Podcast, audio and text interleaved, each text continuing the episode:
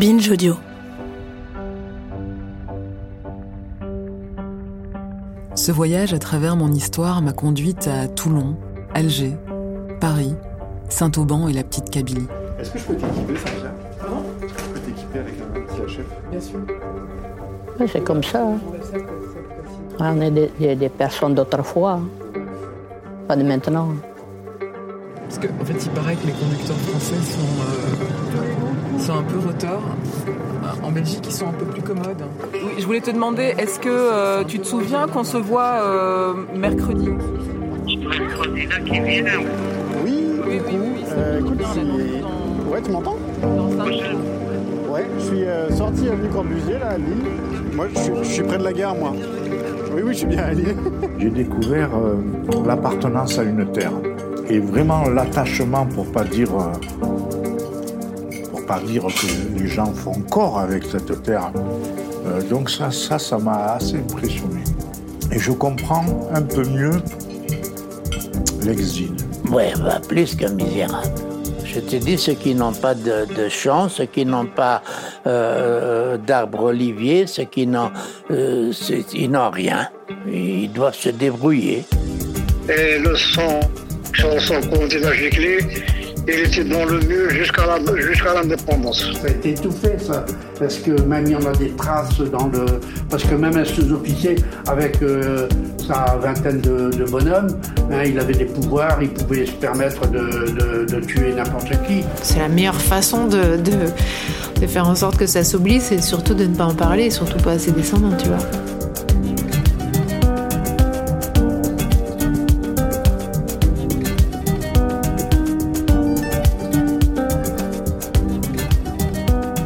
Me suis rapprochée de Safia, de son quotidien durant la guerre et de la vérité sur les raisons de sa mort. Son histoire a été brouillée dans les mémoires. Au-delà des raisons tragiques qui ont conduit à son décès, j'ai découvert dans le regard enjoué de son ancienne voisine Noara l'image d'une femme combative, créative, joyeuse. Quand elle cuisinait, on l'observait, on la taquinait en rigolant. Et elle, elle nous grondait en souriant. On riait de sa petite main qu'elle maniait comme si, comme ça. On blaguait et on s'éclatait. Elle nous apprenait plein de choses. Et même quand on allait assister à la fête, c'est elle qui nous maquillait et qui nous arrangeait. Ah là là, quand Safia Aïd Saïd t'habille, c'est la classe. Dès le début de l'après-midi, elle nous habillait toutes. On rigolait tant. On était unis. Vu comme ça, nous sommes tous de la même famille. Quand on se levait pour danser, elle nous arrangeait une dernière fois. On se lançait des regards complices en dansant. Elle était extraordinaire. Elle est extraordinaire, Safia.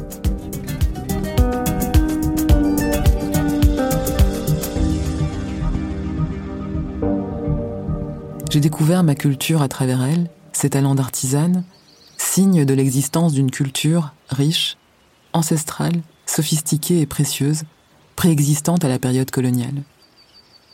Lettre du lieutenant-colonel Forêt, avril 1843, à la suite d'une campagne dans Loire-Sémis. Des villages semblables à nos bourgs de France, tous entourés de jardins, de forêts immenses, d'oliviers de la taille des platanes de Perpignan. Nous étions stupéfaits de tant de beauté naturelle. Mais les ordres étaient impératifs et j'ai dû remplir consciencieusement ma mission en ne laissant pas un village debout, pas un arbre, pas un champ.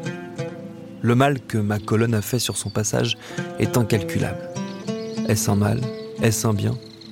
C'est ce que l'avenir décidera. Pour mon compte, je crois que c'est le seul moyen d'amener la soumission ou l'émigration de ses habitants. On a brûlé plus de dix grands villages, coupé plus de dix mille oliviers, figuiers, etc. Il me reste cependant un dernier voyage à faire dans mon enfance. Je réalise à quel point cette entreprise de destruction identitaire, de perte de soi, d'effacement, a perduré au-delà des frontières et du temps. À la maison, on ne parlait pas de notre culture ou de notre histoire. Mes parents s'effaçaient. Et des voix au téléphone demandaient parfois à parler à Gilbert ou à Suzanne. Pour plaire à leurs employeurs, Taïeb, taille moyenne, cheveux noirs, un peu crépus, peau blanche, visage ovale, se faisait appeler Gilbert. Ça me faisait bizarre à chaque fois que j'entendais quelqu'un l'appeler comme ça. C'est comme si ça faisait monter mes parents dans l'échelle de la respectabilité. Ça me rendait malade.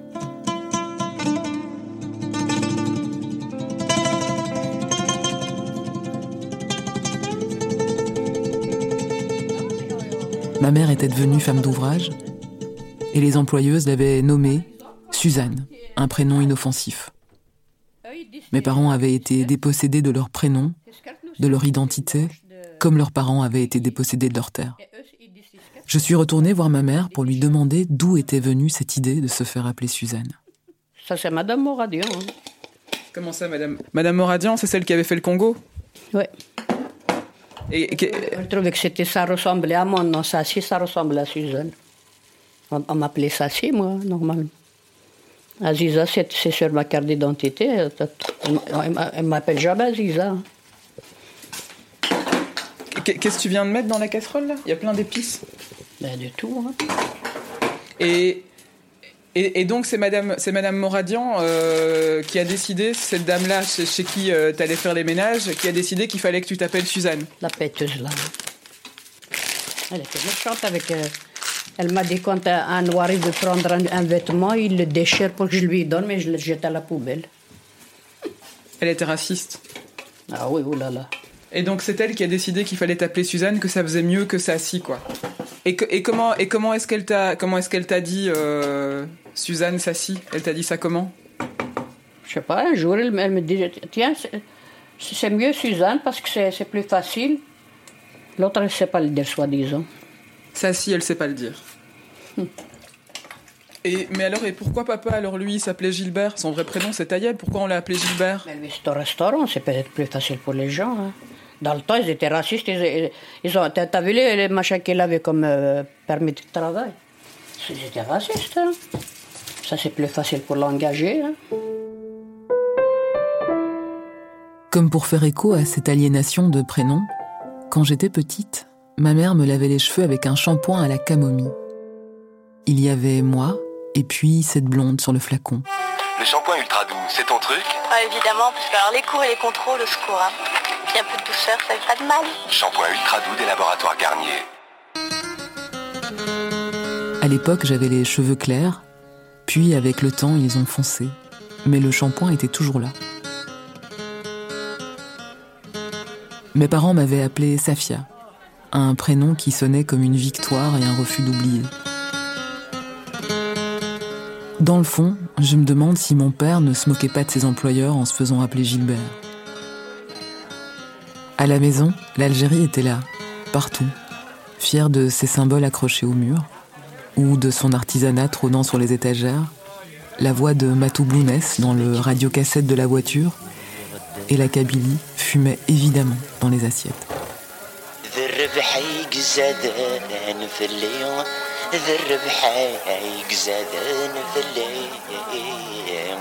La famille était toujours debout derrière l'équipe de foot algérienne.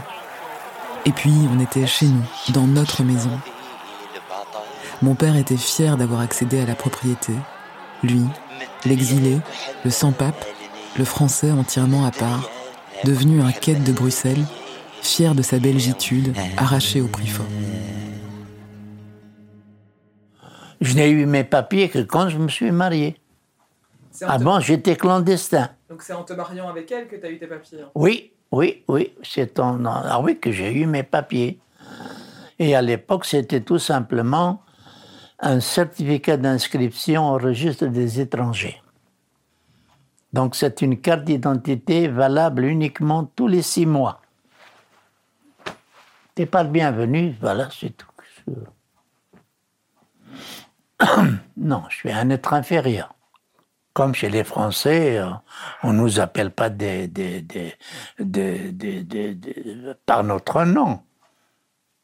Nous sommes tous des Mohamed ou bien des Bic. et des bicous. Quand j'étais ici et tout ça, quand euh, on a retourné, il y avait des Algériens, des compatriotes qui rentraient dans un café en Belgique pour boire un verre de bière ou pour boire quelque chose. On ne les sert pas. On dit non. Interdit aux Algériens. Le verre de bière, je ne l'ai pas touché, je suis parti. Je suis parti. Ah. Ah, tout ça, j'ai vécu. Si je me serais laissé pas faire aussi euh, déjà en France, euh, là, je ne serais pas ici. Tu ne seras pas là non plus. J'ai dû me débrouiller aussi un peu. Et ici, au début, c'était pas, c'était pas la gloire non plus, hein. S'il fallait avoir un permis de travail, je crois que je les ai ici, hein. Je vais encore te les montrer. Mais on est sorti vainqueur. Moi, je me suis remarié, j'ai refait une maison, j'ai élevé cinq enfants, cinq euh, universitaires, et voilà. Les souvenirs que m'ont confiés les personnes que j'ai rencontrées continuent à vivre et à se déployer, comme si la mémoire s'était remise à battre. Ma mère continue à retrouver des souvenirs en exhumant des archives familiales avec de nouvelles trouvailles tellement précieuses. Regarde le chat. Pichou. Mais parce- parce qu'elle aime bien rentrer dedans. C'est ça Elles ont rentré dans le sac Ouais, ouais. Regarde, regarde, Chichi, regarde. Mais, mais regarde. Bernard m'écrit régulièrement pour me parler de ce qui le hante. On apprend à s'écouter. on, on reste en contact. Par contre, votre téléphone, j'arrive pas, il y a un numéro trop, comment ça se fait C'est un numéro belge Oui, mais même, il y a, Zéro. il y a 11 chiffres. 0032. Mustapha, lui, ne revoit toujours pas les traits de sa maman. Mais on continue à parler, et parfois à rire, sur d'autres souvenirs en lien avec l'Algérie, la Kabylie et les retours de vacances. C'était la seule paire de souliers que j'avais. Et tu, tu les, tu, les as, tu les as gardés au pied? Ah ben bien sûr. Non mais quand t'allais au village après tu les as gardés au pied? Ah ben oui, je- bon, bon, j'étais vite fait, elles ont tenu trois mois ou quatre mois. Et c'est C'était fini. fini, ouais. Tu Moi je, je- je dis ça parce que quand on est en Kabylie en fait on met pas de chaussures. Et Non, on quand met pas de voilà, chaussures. Quand j'étais enfant et qu'on allait au bled on mettait pas de chaussures. Hmm. Et euh, j'étais tellement euh, bien euh, pieds nus, enfin j'avais Oui, un peu des ouais. palmes à la fin euh, chaque fois des vacances. Et euh, que quand je revenais à Bruxelles, euh, je- je- j'allais euh, juste pour m'amuser, j'allais à pied, euh, enfin j'allais pieds nus, euh, Pieds nus. au, au magasin, pas très très loin, c'était quand même à 200-300 mètres. Ouais. Mais c'était un peu bizarre quand même pour les gens de voir euh, Quelqu'un. Puis un soir, Mustapha m'a rappelé. Il était heureux d'avoir remis la main sur le certificat de naissance de sa mère. Ça m'a fait bizarre de voir son nom écrit noir sur blanc. Et cette date à côté, 1925. Une date de naissance, enfin une année.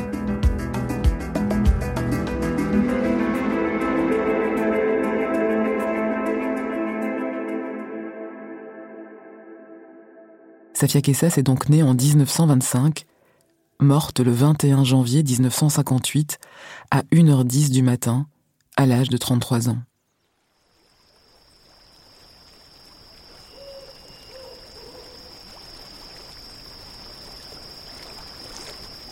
J'aurais voulu me recueillir sur sa sépulture, mais sa tombe a disparu, ensevelie lors d'un éboulement qui a eu lieu après la guerre. Même après la mort, le sort semblait s'acharner comme pour l'effacer. Ce sont des âmes d'ancêtres qui nous occupent, substituant leur drame éternisé à notre juvénile attente, à notre patience d'orphelin, ligotée à leur ombre de plus en plus pâle, cette ombre impossible à boire ou à déraciner. L'ombre des pères, des juges, des guides que nous suivons à la trace, en dépit de notre chemin. Nejma de Kateb Yassine, 1956.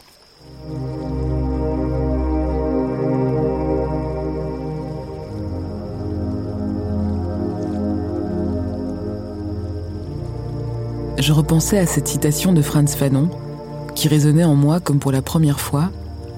Chaque génération doit, dans une relative opacité, découvrir sa mission, la remplir ou la trahir.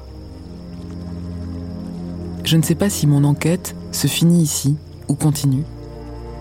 Il y a tellement d'autres histoires encore enfuies à raconter.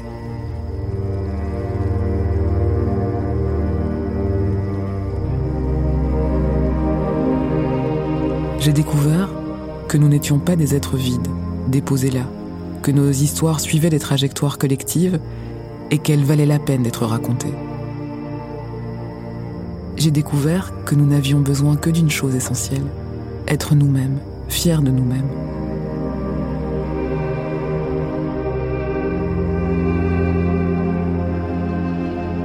Mes parents, en refusant le destin qui aurait dû être le leur en Algérie, se sont enracinés en Belgique. Safia Kessas a revécu tout au long de ce voyage. Je l'ai fait exister, aimer. Elle fait partie de moi. J'ai appris en faisant ce voyage qu'on donnait à ses enfants, en Kabylie, les prénoms des êtres les plus aimés. Mon père m'avait appelé Safia comme sa sœur. Ce n'était pas un fardeau, mais une continuité. Un chemin qu'il traçait pour moi. Un message d'amour. Durant tout ce voyage, j'ai senti à nouveau la main de mon père tenir la mienne.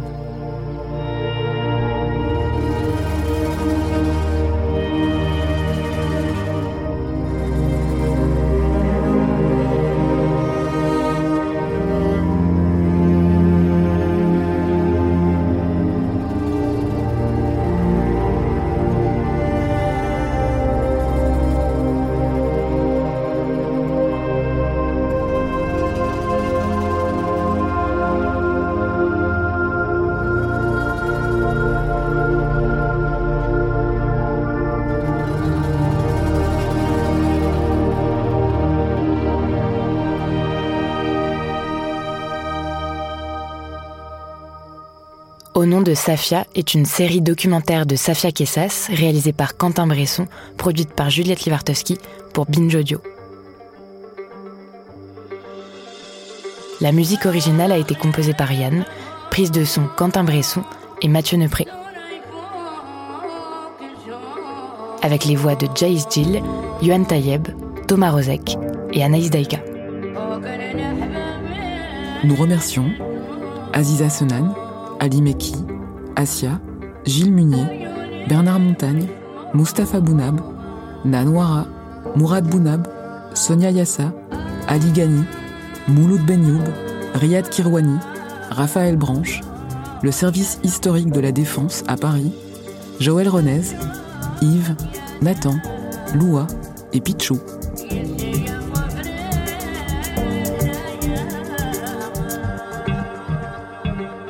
Ce podcast est dédié à la mémoire de Tayeb Kessas et Nasser Kessas.